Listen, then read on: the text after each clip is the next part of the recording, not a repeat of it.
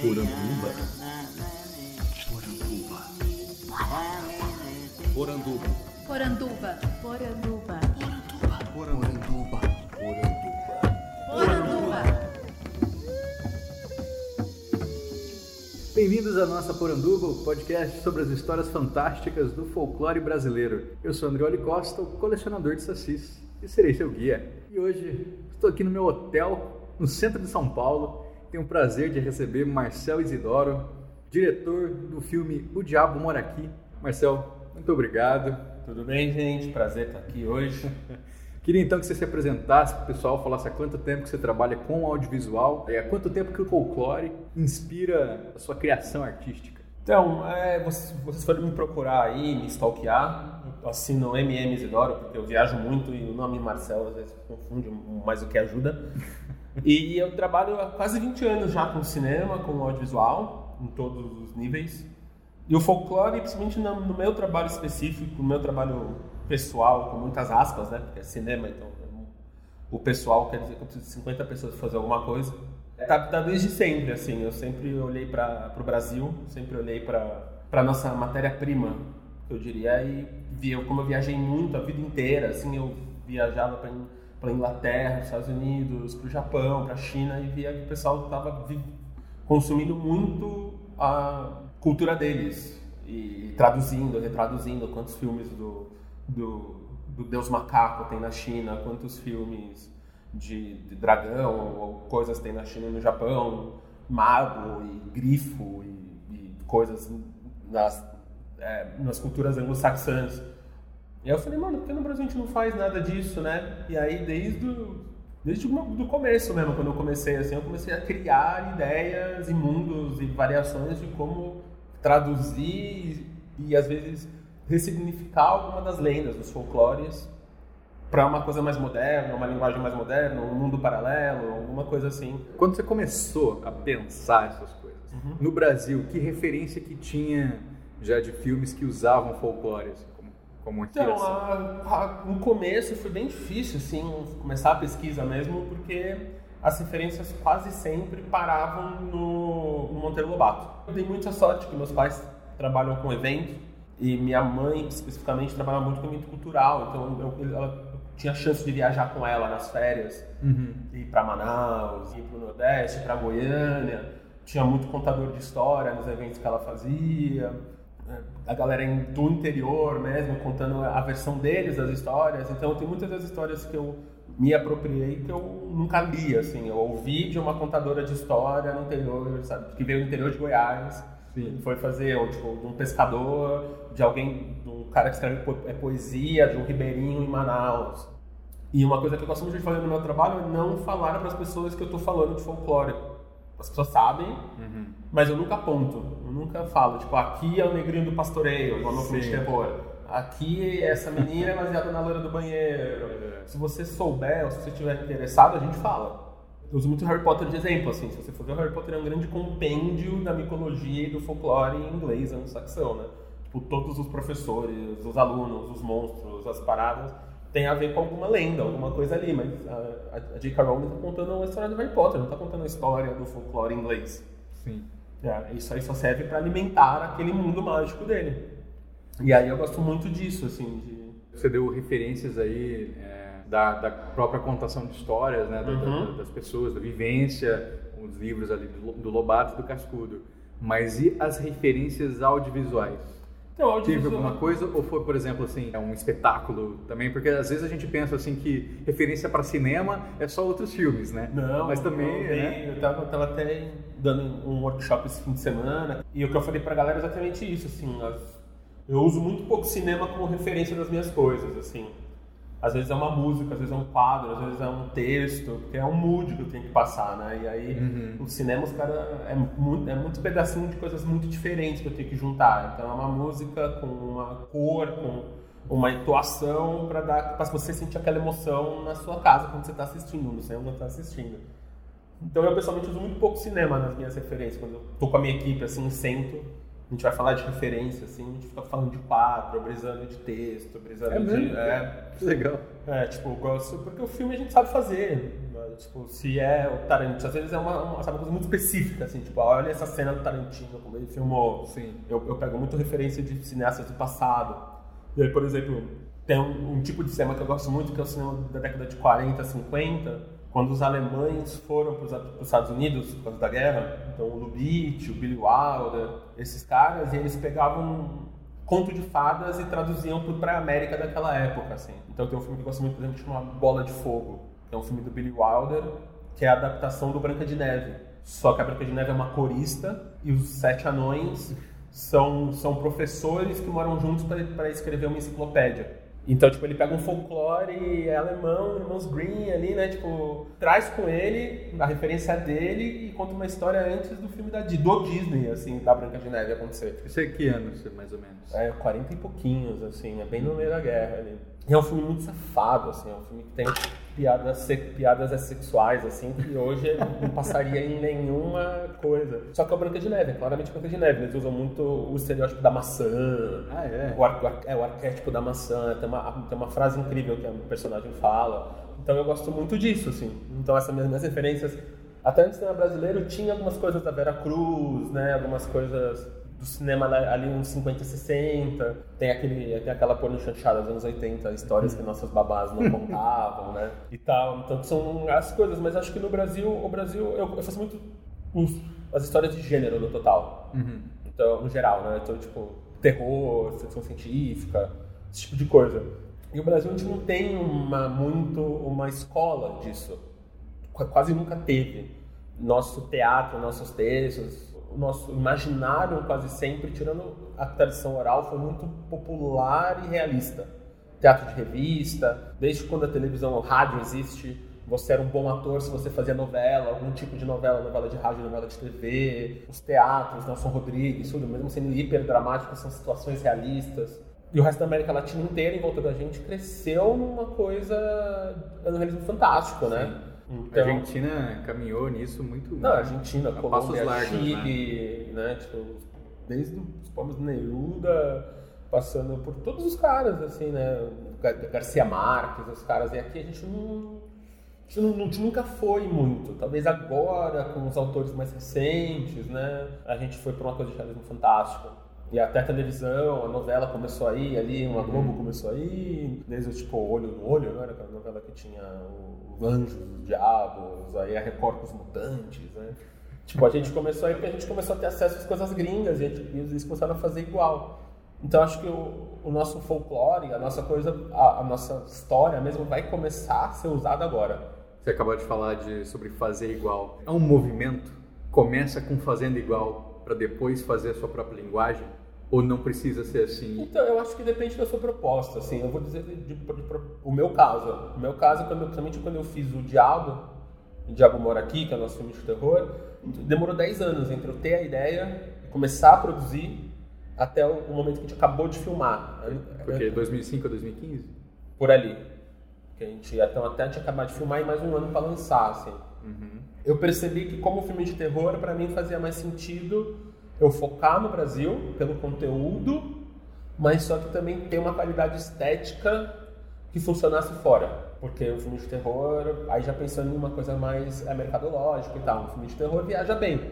Então, se eu fizesse um filme visualmente com cara de, de gringo, só com uma história nossa, seria tanto diferente pra gente. Então, a gente aqui nunca tinha visto um filme de terror, fazia muito tempo que tinha visto um filme de terror muito bem, bem trabalhado, bem dirigido, bem filmado. Uma cara que poderia ser um filme que acontecesse no Mississippi, né? um uhum. filme que acontecesse no interior de qualquer país grande.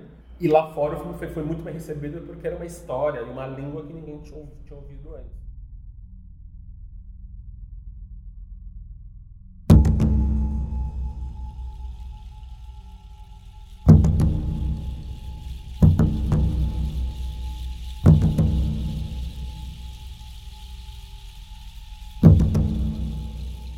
Gente, a gente continuar, explica para o pessoal é, qual é a sinopse do seu filme. Então, o Diabo Mora Aqui é um primeiro filme de um projeto maior que a gente tem, chama Urbânia, de ressignificar lendas urbanas para um mundinho nosso.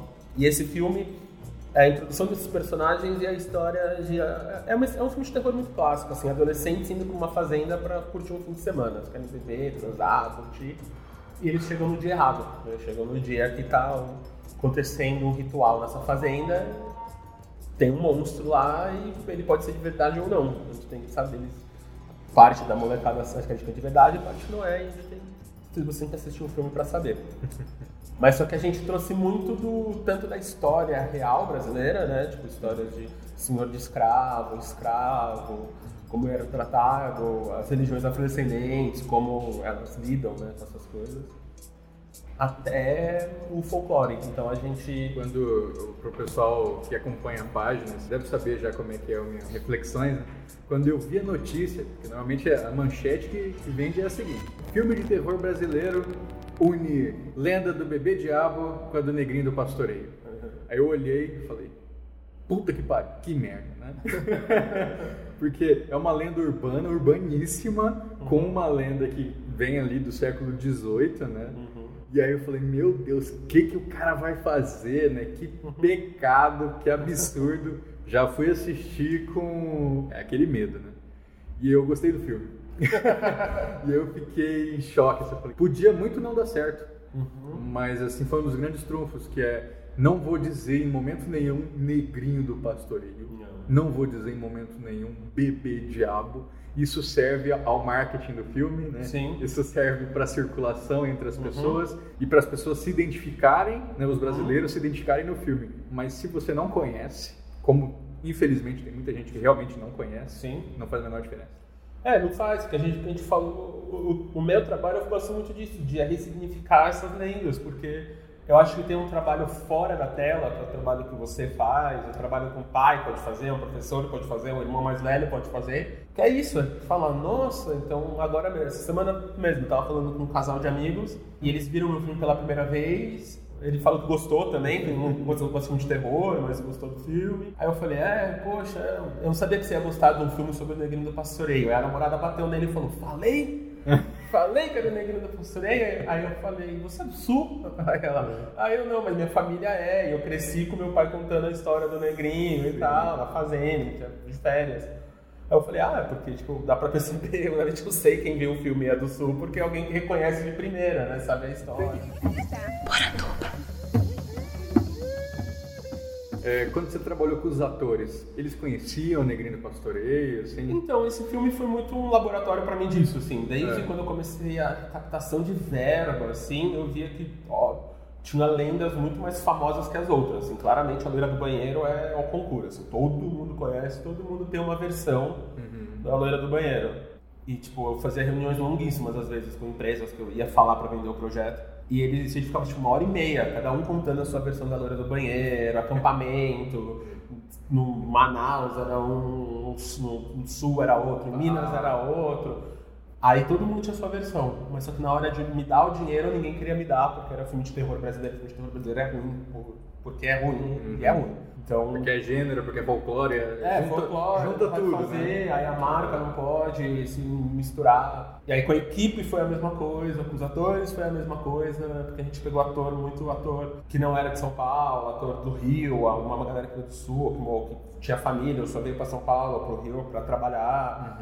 Então, uma galera que também não conhecia muito, então a gente teve. Então, esse foi um filme que, para ele dar certo, a gente teve que ficar muito tempo na preparação dele. Então, esse filme é muito perto de uma série de TV, assim, que eu fiz uma direção geral, aí eu escrevi uma primeira versão do roteiro, trouxe um roteirista, trouxe dois diretores, é uma dupla de diretor para dirigir o set, porque eu, eu tinha que ficar tomando conta dessas coisas, assim, até onde eu posso empurrar o terror, até onde eu posso focar na história sem eu estar lá quebrando a cabeça todo dia escrevendo. E eu tenho que levantar o dinheiro ao mesmo tempo. Eu tenho que sentar com um fotógrafo e falar: "Ó, esse é o mundo que a gente tem que fazer pro resto da série inteira. Essa menina aqui, é um spoiler para quem não viu o filme ainda, mas essa menina que sobrevive aqui, ela tem que ficar três, três filmes viva, porque ela é a loira do banheiro. Então, é bastante, então, o nome dela é Maria, Maria Augusta, não é à toa. Que é a lenda da Maria Augusta, acho que é de Itapecerica. Eu não conheço. É, tem a lenda da loira do banheiro original, que é, uma, que é a lenda da uma menina que a- os pais venderam ela para um francês. Acho bem nova, porque estavam quebrados. E aí ela causava muito, muito na França.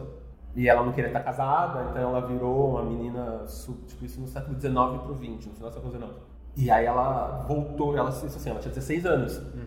Aí o cara resolve devolver ela pra casa. Só que ela já tá doente, já tá tipo com sífilis, tuberculose. E ela morre, é, voltando pro Brasil. E a mãe dela fica louca. Porque o marido que vendeu, a filha, não sei o quê, e a filha vai voltar morta. E ela manda construir uma capela para enterrar a filha, mas só que a capela ela sempre quer uma coisa maior, uma coisa diferente. E, o- e o corpo da menina fica mumificado na sala. Um tempão Nossa até a, a capela ficar pronta. Só que aí, em cima do caminho a família quebra, enterra a menina e tem que vender a casa. E eram esses casarões coloniais. E aí o casarão logo, acho que volta pro governo, o governo pega, eles abandonam e vira uma escola. Olha aí, E aí, as, cri- e aí as crianças começam a ver, porque tem a lenda do que nessa sala ficava um corpo, ficava um corpo, eles começavam a ver, e como ela era mumificada, ela era seca. Aham. E ela tinha que ser hidratada, então ela ia no banheiro se hidratar, porque ela tinha muita sede. E aí, então, tipo, essa é uma das leituras. O nome dela era Maria Augusta. blá, blá, blá, blá. Aham. Então, no filme é Maria Augusta. A gente fazendo os próximos. É o lore, né? Você fez o lore todo da, É. da proposta. É, então a gente, então, mas, era, mas era isso, assim, foi estudar e, e quase sempre quase escolher, né? Cada lenda, cada da onde vem. E demorou muito, tipo, demorou muito tempo, assim. Então, tanto que eu tenho mais dois projetos completamente diferentes de folclore que foi fazendo a pesquisa para esse. Eu fui chegando nos seres mágicos, eu fui chegando nas canções de Niná, eu fui chegando em Sim. outras coisas. Que aí eu falei, mano, isso é muito bom pra gente não deixar pra gente deixar passar. Será que eu consigo pe- pegar isso e jogar num super-herói? Será que eu consigo pegar isso e jogar em ficção científica? Será que eu consigo pegar isso e jogar no mundo mágico? E como é que foi pra você convencer as pessoas que era possível fazer? Porque assim, quem quem está disposto a ouvir a gente, que está disposto a ler o que a gente quer, que Sim. aponta, se convence. Eu tenho, eu tenho convicção disso. Sim. Mas para a pessoa se dispor a ouvir a gente, não é difícil. Então, eu acho que o, o, os- o diabo, assim, foi meio o teste que deu certo. Foi exatamente isso, assim, tipo, as pessoas viam no filme o que elas queriam ver. Então tinha gente, os meus investidores, eles investiram porque eles gostavam de mim. Foi na boa vontade. Se eu assim. fosse fazer qualquer outro tipo de filme, eles me dariam dinheiro. Então eles estavam um pouco se lixando. Tanto que quando eles viram o filme pronto, Aham. eles, nossa, eu achei que ia ser um filme de escola, eu sei que ia ser Foi uma, quê." foi uma relação construída sua, assim. É, era amigos, Aham. amigos investidores, profissionais e tal. Sim. Que aí consegui uma grana com eles e tal, como fizemos. A equipe também era uma equipe minha. Aí eu- quando eu fui tendo que aumentar as coisas, tinha gente que só veio porque era filme de terror, tinha gente que só veio porque era cinema de gênero. Aí o público foi a mesma coisa, dependendo do público que a gente ia vender, teve gente que só foi ver porque era um filme de terror brasileiro gosta, tinha gente que foi ver porque era um filme, tinha gente que foi ver porque era Que era o Neguinho da folclore. Pastoreira, é. Então, É. essa coisa de não falar, de não mostrar, foi muito bom e foi muito forte pra gente, porque quando a galera descobria, pra eles era um outro layer, assim. Tanto que a melhor crítica que eu recebi não tinha nada a ver com nada disso. Foi uma menina, e a melhor crítica de qualquer trabalho que eu fiz na vida, até hoje, assim. Eu, eu falo e me arrepia real, assim. Como era uma coisa que eu queria muito que as pessoas vissem, aqui em São Paulo tem um circuito que chama Circuito SP Cine de cinema. Que é um circuito que fica no CELS, que é um centro cultural da prefeitura, um centro educacional e cultural da prefeitura. E eles só ficam nas periferias.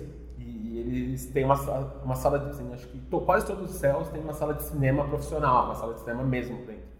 E é de graça, é super barato, mas acho que é de graça. E eu fui, acho que o primeiro ou o segundo filme que estreou junto com o shopping no céu. Porque antes o pessoal deixa passar no shopping Aham. e passa, no, e passa alguns meses depois no, no céu. Mas eu falei, não, esse é um filme que tipo, é coisa brasileira, Brasil, Brasil, né? vamos, tipo, a grana. Eu já vendi o filme para 12 países fora, sabe? Já estreou, já com o meu distribuidor, vamos, vamos fazer. Ele topou e fez. E aí no segundo fim de semana eu recebo um e-mail, assim, de uma menina de 13 anos, falando que a professora dela viu no, viu no shopping e viu que ia passar no céu que ela dá aula e resolveu levar a turma. E que ela queria me agradecer porque foi a primeira vez que ela foi no cinema e viu um personagem que era igual ela, que não era bandido, empregado ou jogador de futebol. Que era a parte negra da, do rolê. E que ela, e ela ficou inspirada. guardião. É, os guardiões. E ela ficou inspirada porque ela nunca tinha visto alguém que parecia com ela numa tela de cinema que era o herói. Ah, que legal, hein? E aí eu falei, cara, é real importante, assim. Eu gosto muito de quebrar a expectativa, mas essa menina, assim, me abriu o olhar muito, assim, tipo, cara, tem um trabalho muito foda pra ser feito ali. E acho que o folclore, as lendas podem basear, porque elas, elas eram meio isso, né? Como é que, como é que a gente equaliza cores brasileiras com uma busca por um mercado internacional que é o que vai fazer o filme também ter o seu reconhecimento, ter o seu lucro? Não, o mercado internacional é a parte mais fácil, por Ah, incrível é? que pareça. É, porque o A gente mercado... não precisa standardizar, assim, fazer um negócio padrãozão, assim, para poder chegar lá fora? Não, porque o mercado internacional, ele, ele já tá fazendo, já tem o Avengers. tipo, Se eu fazer o Avengers do, do, do Saci, não vai ser legal. assim. Não vai, mas só que você tem o que, que você vai adicionar para o Avengers do Saci não ser o Avengers do Saci. Aham. O que, que é que o produtor de Hollywood vai ver e vai querer comprar os direitos para refilmar lá?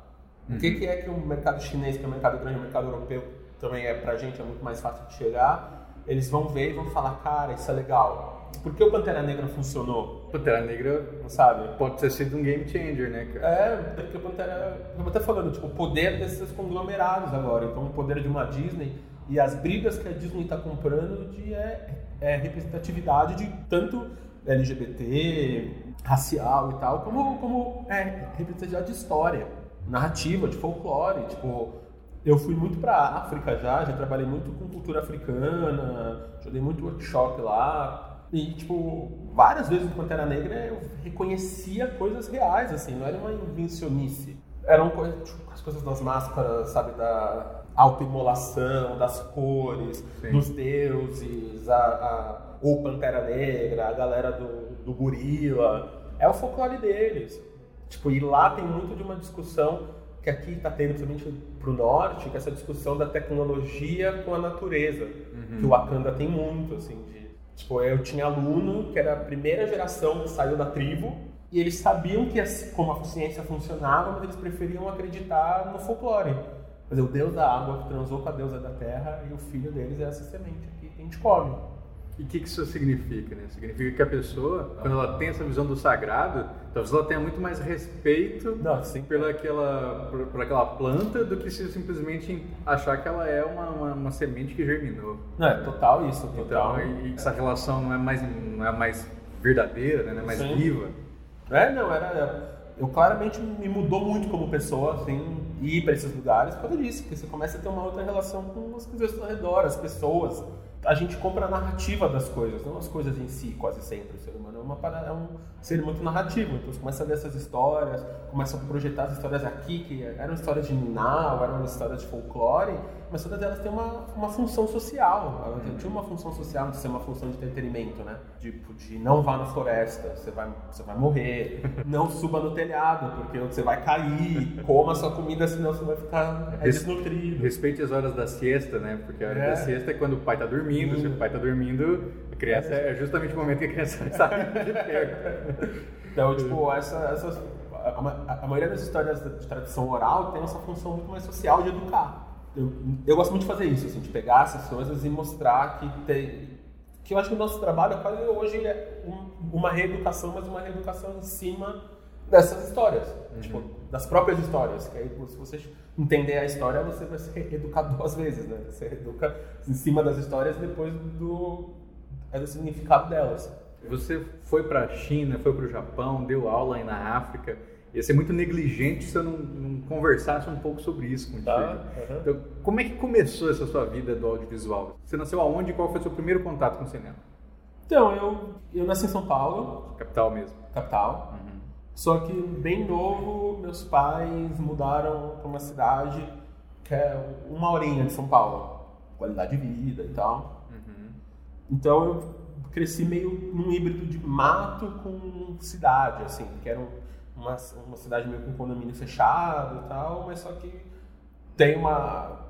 Tem Santana do Parnaíba, do lado, que é uma, uma das cidades mais antigas do Brasil, fundada em 1580, todos os bandeirantes passaram por lá, sabe? Tem a Casa do Anchieta, a Casa da Anguera, Dom Pedro, tipo, é na beira do Tietê. Então, eu sempre ouvindo essas histórias, né? É, em volta ali tem Osasco, tem, tem Quitaúna, tem Carapicuíba, que tem Índio. Então, a gente tava muito, era muito ainda, a civilização tinha chego, mas ainda não, tipo, nos anos 80 ali. E eu e teve um, eu lembro especificamente o dia que eu me apaixonei por, por cinema, assim, uma, uma lenda lá em casa, mas eu lembro foi quando eu, quando começou a TV a cabo, em 90, 91, assim, tinha um Showtime no HBO. E eles passaram o filme, um filme do Kurosawa, chamado Sonhos. E aí eu tava vendo TV, tipo, tinha 5, 6 anos, e eu vi Sonhos. E eu fiquei sem dormir uns três meses, assim, tentando entender, tipo, quem eram aqueles, aqueles soldados saindo do negócio, como é que as árvores viravam pessoas de kimono, que todo mundo tinha olho puxado, o que era o Japão, porque tinha uma raposa. Ficava tipo, fechava o olho, eu sonhava com aquilo, sonhava com aquilo, e entender. E aí eu fui viajar para algum lugar com minha mãe, acho que foi para França, e tava tendo uma exposição dos storyboards do Kurosawa. No Nossa. Kurosawa ele pintava os storyboards ele mesmo, em aquarela, e tinha muito storyboard dele que era o tamanho natural do cinema favorito dele. Então ele pintava tipo o frame mesmo que ele queria pra ver naquele cinema. Então tipo, ele sabia que o personagem dele tinha que ter 15 centímetros de tamanho dentro daquele cinema, sabe? Então ele pintava mesmo, assim, umas aquarelas gigantes. E eu pequenininho, minha- meus pais já trabalham com cultura e tal, me levaram e aí eu pirei de vez. E aí já comecei a filmar com câmerazinha e tal, até que com Vocês já tinham tipo uma, uma qualidade de vida, assim, uma condição para ter acesso a essas tecnologias? Ah, meu, é, eu, eu tinha um avô que ele era meio tarado por tecnologia, assim, então ele sempre, quando ele comprava uma câmerazinha nova, ele me dava antiga pra mim, sabe? E aí eu, eu sofri um acidente de carro muito pesado quando eu era criança, eu fiquei muito tempo em casa, vendo filme, né, lendo livro, não podia sair. E aí depois, com 12 para 13 anos, resolvi começar a filmar mesmo, assim, aí me embrenhei mesmo, tanto que meus pais até hoje não entendem muito o que eu faço, eu comecei muito cedo e eu falava, ah, vou, vou filmar, eles achavam que eu estava indo filmar com um amiguinho, sabe? Eu fazia teatro, aí alguém ia fazer um comercial e ia junto. Comecei a conhecer gente. Aí eu fui fazer, aí comecei já na área, ajudante mesmo. Aí com 14... Você foi chegando assim, foi chegando. Fui chegando, cara de pau. pau. Quero, quero participar, quero... É, posso aí ajudar, fazer. Então, literalmente, comecei de baixo, assim, tipo, varrendo, tirando cópia, fazendo várias coisas. Aí, com 14 para 15 anos, eu fui para um intercâmbio na Austrália. E era uma época que a Austrália estava com muita produção. Então, era uma época que, principalmente a Fox, a Fox e a Warner tinham estúdios lá. E tava tendo, tipo, Star Wars, Matrix, Mulan Rouge, Missão Impossível, tudo sendo filmado lá ao mesmo tempo, ao mesmo tempo, assim. E aí, por várias cagadas da vida, eu fui estagiar na Fox e fiquei um ano estagiando na Fox Studios lá, no meio desses filmes. Então, tipo, tinha dia que eu tava construindo o robô com Matrix, tinha dia que eu tava, sabe, batendo papo com o Ian McGregor, que tava pronto pra, tava finalizando o Mulan Rouge, pronto pra fazer essa filmagem do episódio 2 de Star Wars, assim. Isso aí você era, já tava tipo 17 anos? Não, 14 pra 15, assim. 14 para 15. É. Aí eu fiz muito amigo ali, porque tinha gente no mundo inteiro, né? Fazendo Claro. esses filmes grandes. E vários E filmes. nessa época você era o quê? Você fazia o quê lá? Então, né, Tudo. tudo, e quase sempre os trabalhos braçais, assim. Então, sei lá, tem cena de Tatooine do Star Wars que eu fiquei jogando areia no chão. Ajudei a entalhar um sabre de luz em algum momento. O Matrix também, tipo, era umas coisas. A, a Matrix eu tinha que ficar tirando cópia e ficando entregando pros atores. Se tivesse Facebook nessa época, né? Seus É. álbuns iam ser fantásticos. assim. É. E aí tinha umas coisas que eu não podia nem tirar foto, porque era super, prote... né, super protegido e tal. Mas eu fiz muitos amigos, eu voltei pro Brasil meio com conhecimento um pouco melhor, né, de cinema e tal, comecei a filmar. E aí com 16 para 17 eu comecei a fazer uns curtas, depois começaram a entrar para festival gringo. E aí para pagar muitas das viagens eu conseguia, eu mandava e-mail para esses meus amigos lá fora. Eu falava, ah, tô indo para Alemanha, não tenho coisa para fazer aí, posso ficar com você? Eu, ah, fazendo um comercialzinho, um filminho, qualquer coisa. Muita gente brinca comigo, né? E fala, ah, André, olha, amigo do Guilherme Del Toro, porque o Del Toro retweetou meu post lá. O verdadeiro amigo do Del Toro é Marcel Isidoro, que trabalhou com ele. Foi no Labirinto, cara? Foi o Labirinto do Fauno, No né? Labirinto do Fauno, meu.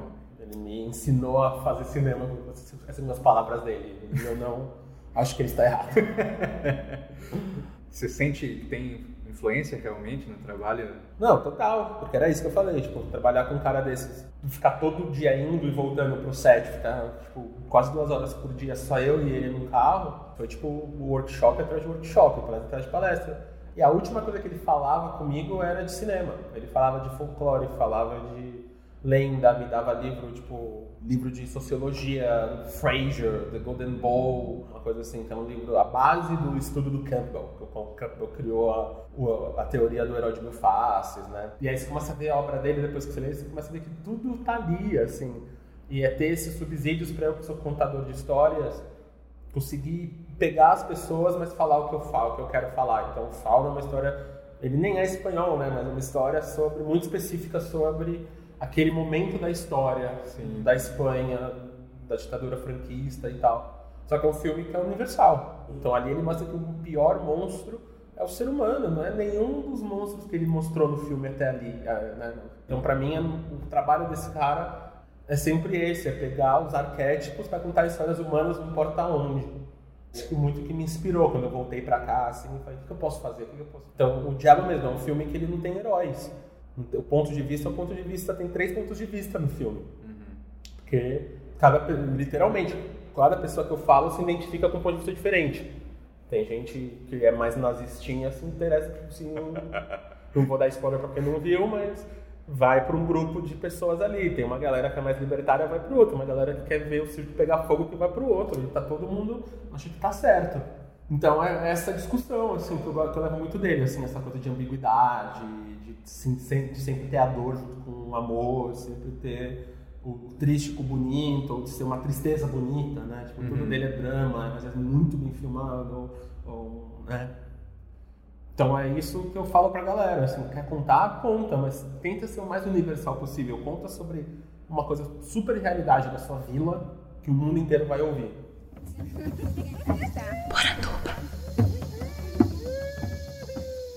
Então eu fiquei viajando muito para produzir, aí o festival pagava uma parte da viagem, a Ancine aqui pagava outra, e depois eu entrei na faculdade, a faculdade todo ano eu tinha um Cinema? filme, cinema, fiz faculdade na FAP, fazer, fazer é uma palavra forte do que aconteceu ali.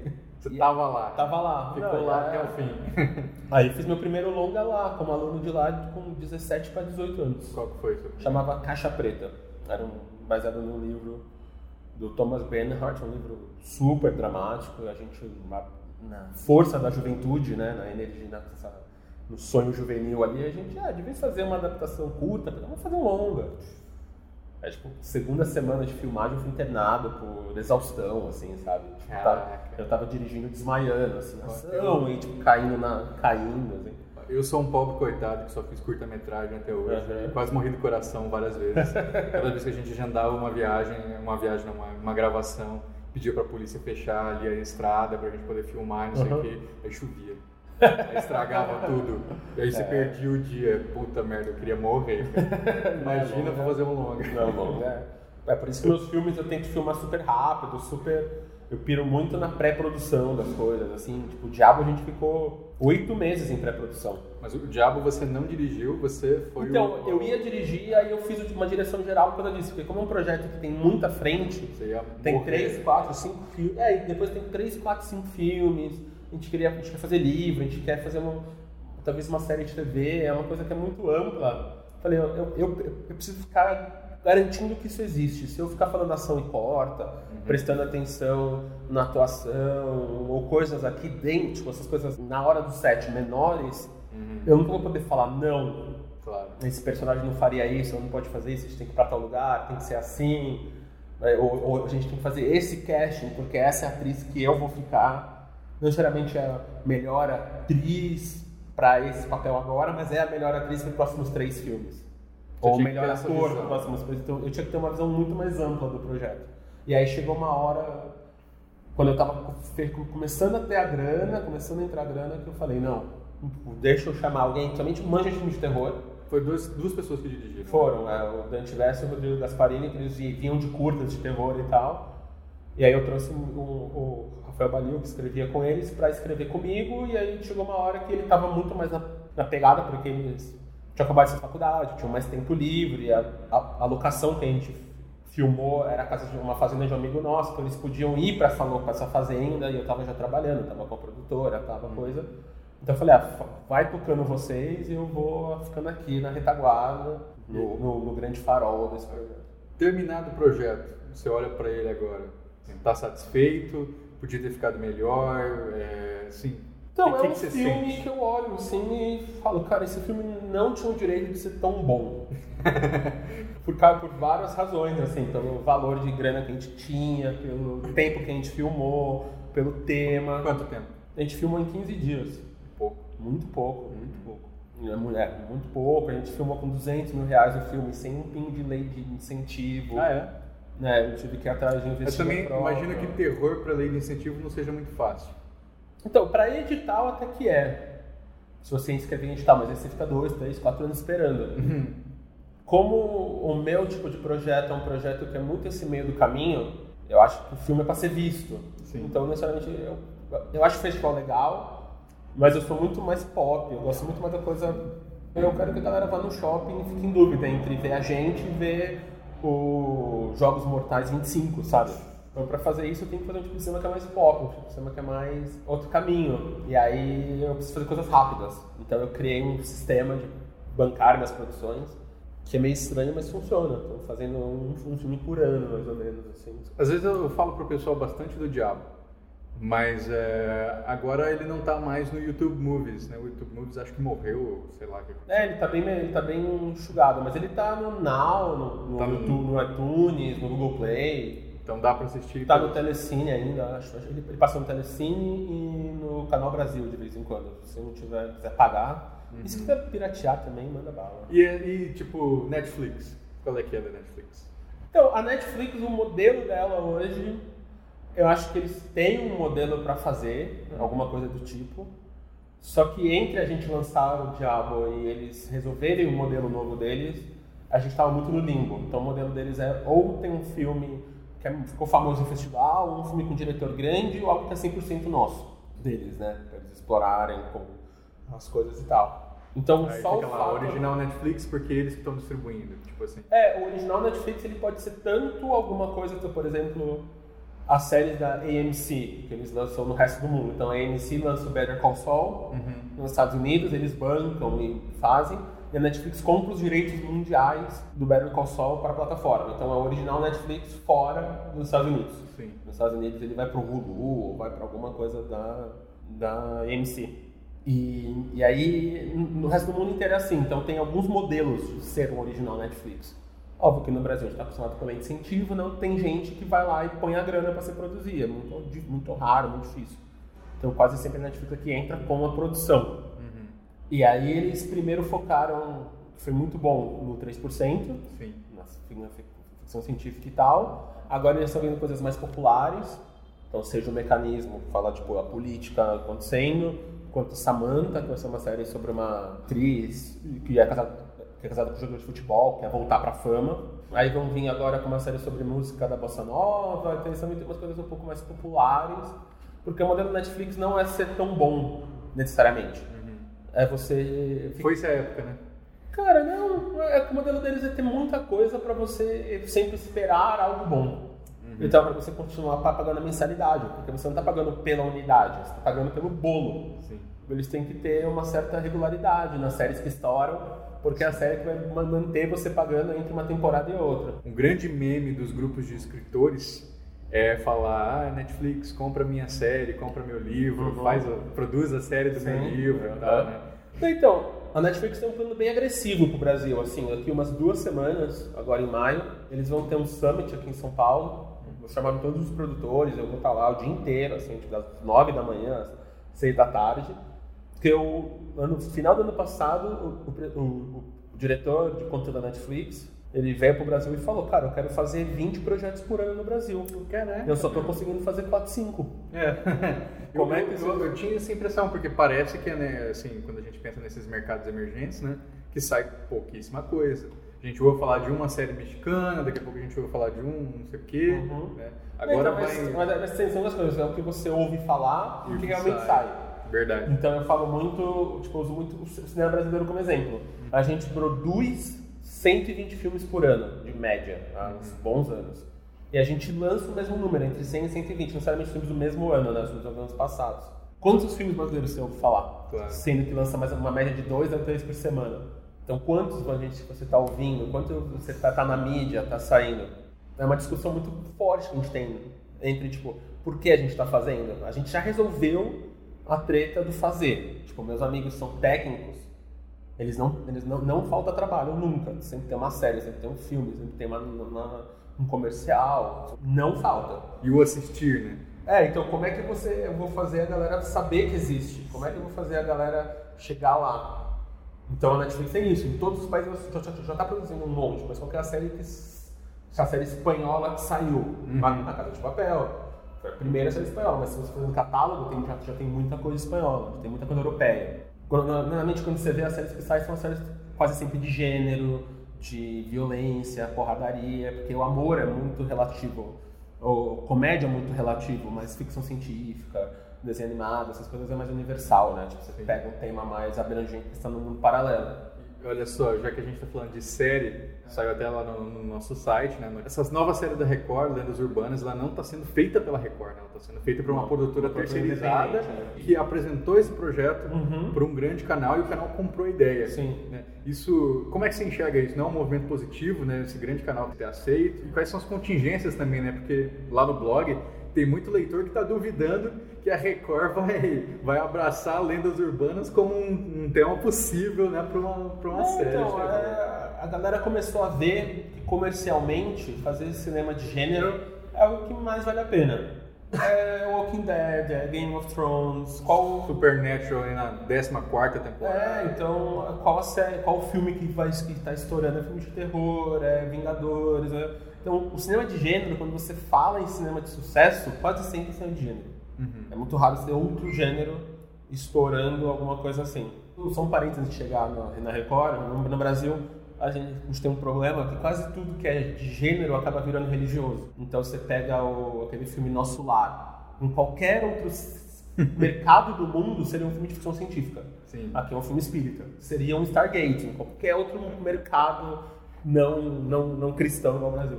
Então, a Record, pra mim, é muito curioso por causa disso. Assim, é um lugar que tem muitas das suas premissas baseadas em religião e vai trabalhar com o sobrenatural, que não é nada muito diferente do que eles já faziam com as novelas bíblicas. Só que tem o problema que, tipo, várias das lendas que eles estão trabalhando, principalmente lendas urbanas, são lendas do sobrenatural que eles não abraçam 100%.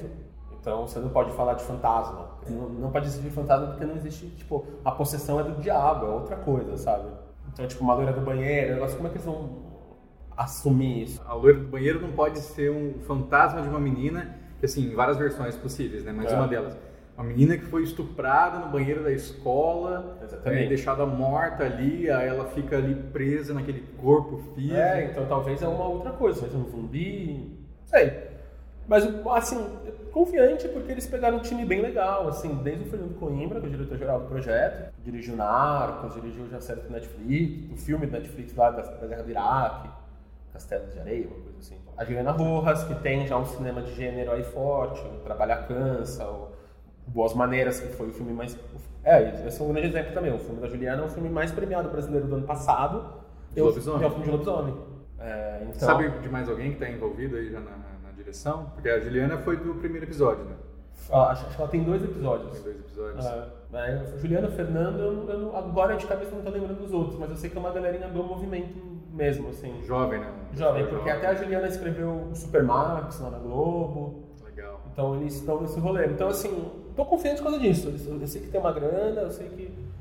Eu sei que também demorou, eu não sei por que demorou, porque eles, eles me anunciaram junto quando a gente estava para lançar o Diabo, então eles anunciaram uns 3, 4 anos Em atrás. 2016 estava saindo notícia de que ia ter, e cadê, É. cadê, E aí cadê? eles começaram a filmar agora fim de 2017. E tem a atriz desistindo ainda, compartilhei esses dias lá. A atriz desistiu agora porque as notícias estavam saindo. Ex-Global vai fazer série de lenda urbana na Record. Aham. Ela ficou puta porque não queria ser vinculada ao nome Record depois de sair da Globo. E aí ela desistiu de ser atriz do episódio da Loira do Banheiro. É, mas- Fernanda Vasconcelos.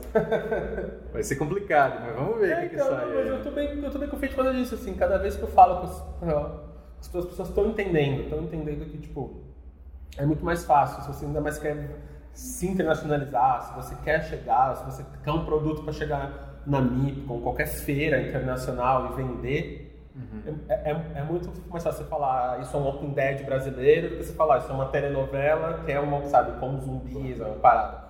Então tem essa conta, então essas TVs estão, chegando nisso, porque no final são uma televisão, né? Tudo que elas fazem é custa, custa milhões, vale milhões. Então é uma, uma outra ponta. mesmo.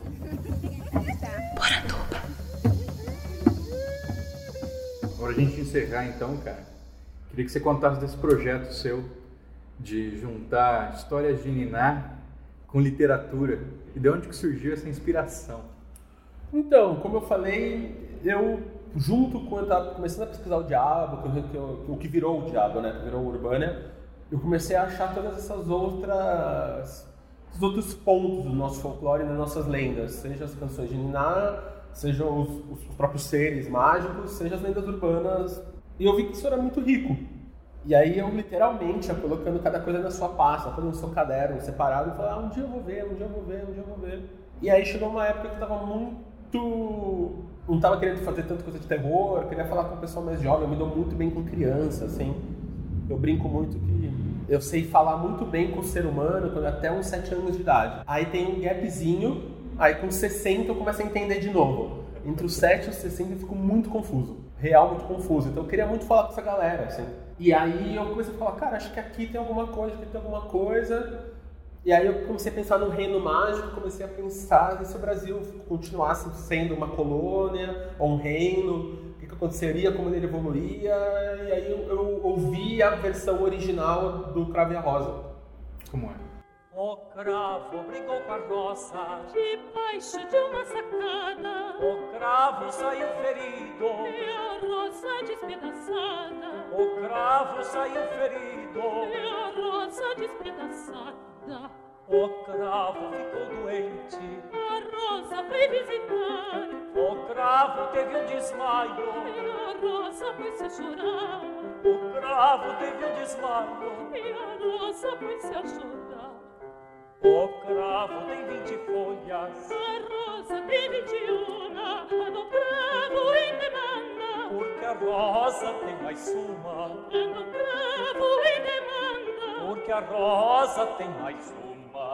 Viva o cravo, viva a rosa, viva o palácio do rei, viva o primeiro amor que nesta terra tomei, viva o primeiro amor que nesta terra tomei. Olha, eu não conhecia isso, cara. É, e aí se você ouvir as gravações do Vila Lobos, que o Vila Lobos era um grande é, folclorista, Folclorista. né? Então, Na gravação do Vila Lobos tem, Tem isso. isso. Aí quando eu achei isso, eu falei, cara, é isso. Primeiro amor, história de princesa, reino, a rosa é uma princesa, o cravo é o cara que vai se apaixonar. E aí comecei a criar toda essa história em volta. E aí eu gosto muito dessas representações, como eu, como eu tava falando, tipo, de, de ter, é gerar desculpa de interação entre pessoas, assim. Então, o reino que acontece isso chama o Reino de Alecrim, que é um reino espelho do Brasil. Então, a capital do reino onde seria, ficaria Brasília hoje, bem no meio, e aí você vai, e a missão do cravo é achar as sete flores mágicas, que são as princesas de Alecrim. E aí as flores que ele tem que achar estão em cada área, tá uma no reino e aí das seis, nos seis territórios brasileiros. E aí ele vai pro norte tem uma grande floresta, ele vai pro nordeste tem as praias, ele vai pro sudeste os, as metrópoles, ele vai pro sul os pampas, ele- e aí ele tem que achar essas plantas mágicas para cara. falar com ele, para dar essas flores para derrotar o vilão. E nesse meio do caminho ele vai encontrando as outras, outras músicas de Niná. Como você classifica esse livro? É um livro infantil? É, É uma fantasia? É uma fantasia, é tipo Harry Potter, assim, Harry Potter no sentido mais Harry Potter da palavra, assim. Assim, não, não- não é assim, um livro ilustrado. é- Então, a primeira versão dele tinha muita ilustração. A primeira versão dele era quase, eu chamava- eu tava chamando que era quase um filme mudo, assim. Tinha ilustração, quando eu não conseguia resolver em, ilustração, começava texto. Aí eu escrevi livro uns anos atrás, foi para uma editora, a editora foi comprada por outra, se juntou com uma editora internacional, e aí eles me devolveram, eles gostaram tanto disso, falavam, ó, se ficar comigo, eu vou ficar 10 anos até eu conseguir publicar, então eu vou te devolver, eu já, o livro estava escrito, então não teve grana nenhuma, eles foram publicar, assim, 10 anos, se eu não lançar, você volta aqui. Mas nesse meio do caminho muitas pessoas leram, muitas pessoas gostaram, então a gente agora tá, então o projeto foi crescendo, já tem conversa de virar animação, tem conversa de virar uma série de livros, aí eu escrevi uns livrozinhos bem de criança, como qua- quase canções de Niná inspiradas. Então, por exemplo, tem uma, uma canção, um livro que eu gosto muito, que é quando eu contei essa história para um amigo meu, ele contou da irmã dele, que a irmã dele, toda vez que ela ouvia as Ciranda Cirandinha, ela chorava. porque quando ela ouvia a frase o amor que tu me tinhas era pouco e se acabou, ela, ela ouvia o amor de tu me tinha, um japonesinho, o pequeno Tumita. E ela falava, como é que o amor do Tumitinha acabou? Não pode acabar, ele tem que amar. E aí eu, criei, e aí eu fui, a- aí nessas minhas pesquisas eu descobri que tinha uma puta de uma colônia japonesa no Pará. E, aí no Pará eu falei, cara, e se fosse uma história do Tumitinha no Pará? E aí eu escrevi um livrozinho de todo rimado Que legal. do Pará. Então a gente já, já, já tem uma série de livrozinhos bem infantil mesmo, assim, de historinhas, cada uma num território. E sempre brincando com isso, porque a minha ideia é essa. Quando você estiver no reino de Alecrim e você e o cravo e a rosa for presa e for presa no, no, nas catacumbas do castelo e tiver um soldado que está pirado porque ele tem uma cabeça de papel, eu quero que o pai pare ele e fale, olha, você tem cabeça de papel, não acha soldado, sabe? Cabeça de papel. É um personagem mais legal que eu escrevi na vida. É muito bom. E aí, quando ele estiver na Amazônia, no norte, na, na Floresta do Norte, ele estiver no barquinho e ele pegar carona, eles têm nove índiozinhos, eles precisam que tenham dez. Você já ouviu aquela do Jardineiro do Meu Pai? Não, não sei, acho que não. Sim, ela é uma canção que fica dentro de um conto, né? Uhum. E aí é o conto popular da menina ou do menino que a madrasta acaba matando ele enquanto o pai tá fora e enterra na horta. Tá. E aí na horta ele, vai crescendo e o jardineiro vai lá cortar, né? E o jardineiro começa a ouvir: Jardineiro de. Meu pai,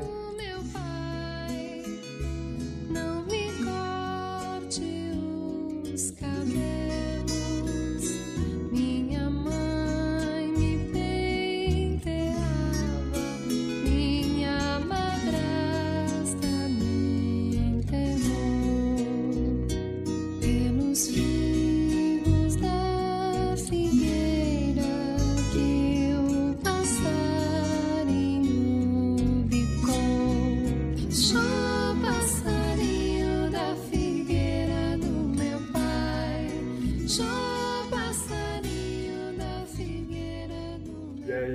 e muita gente no Rio Grande do Sul conhece essa música, que é uma música muito, muito horrível, assim, porque É. o menino foi Sim. despedaçado.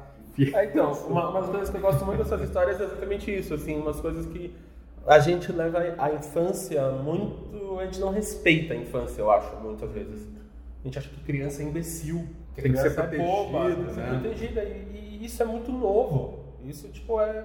Na Revolução Industrial, as crianças estavam no meio da... jogando carvão nas fornaças, sabe? Tipo, ser criança e adolescente é, é coisa do pós-guerra, é coisa do, do década de 40 pra cá. No final da década de 40 pra cá. Então, um negócio que eu levo muito, a mais que me atrai muito em criança é isso, assim, eu respeitar o que ela tá falando. E aí, sabe, então essa música, essas histórias, essas coisas são coisas que eu falo, cara, as crianças têm que ouvir isso, as crianças têm que saber de morte, elas têm que saber de separação, elas têm que saber de dores, elas têm que estar preparadas para isso. Isso é tão Saber que importante. existe a maldade no mundo, né, cara? É, Porque tipo, existe mesmo. Existe, elas você tem que saber. E essas lendas, esses folclores, essas coisas é muito parte disso. Uhum. Você não tirar o pé disso. Então, lá de trás, quando os, os Greens, o Husky Jazz Anderson, essas coisas, muitos dos contos deles não tem é, a moral do jeito que a gente acha hoje a moral. Então, o Alecrim, pra mim, é muito esse tipo de coisa, assim, de tipo, a Rosa não queria ser rainha, mas aí o vilão vai lá e faz um golpe no reino e tem que ela vira rainha, e ela tem que lidar com a família, ela tem que lidar com a mãe, ela tem que lidar com. Só lidar com a situação que está acontecendo em volta já é uma treta, mas mas lidar com a situação do reino como um todo, mas a situação pessoal dela, assim, com a família, já fica muito desgastada naturalmente. Assim, ela é filha mais nova, sabe? O que, que ela faz? É o namoradinho dela, ela tem que mandar ela numa missão quase suicida, assim. O que, que ela faz? Então, uma, uma, uma- quero muito que seja uma coisa de aventura, assim, para você se, se pro- se projetar ali, assim, tem um prazo já, cara? Então, eu- o livro existe e eu tô exatamente nesse momento agora, assim, de, agora que acabou o diálogo, entreguei meu último filme e tal, eu tô tentando entender o que vai ser dos meus próximos, porque no audiovisual você pensa em anos, né? Sim. O que, que vai ser os meus próximos anos? Será que eu quero continuar o diabo? Será que o meu último filme estreou faz duas semanas? Eu tava, eu tô literalmente nessa pegada de descobrir. E o Alecrim é algo que tá voltando muito, assim, pra mim. Tá voltando muito na... nisso. Eu acho que é uma história que pode ser contada, tem que ser contada.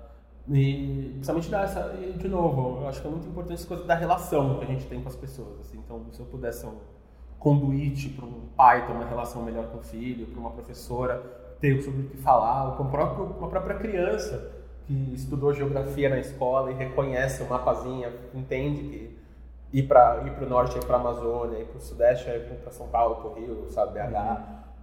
Tipo, para ir para uma metrópole, é isso que eu quero. Assim, eu, quero, eu não quero dar as respostas. Tipo, eu quero que você só faça as perguntas certas, as respostas estão lá. Só que Demais. você faça as perguntas certas. Muito bom. Perfeito. Perfeito. Muito obrigado. Grande abraço. Obrigadão. A gente se vê aí na sala de cinema. Valeu, gente.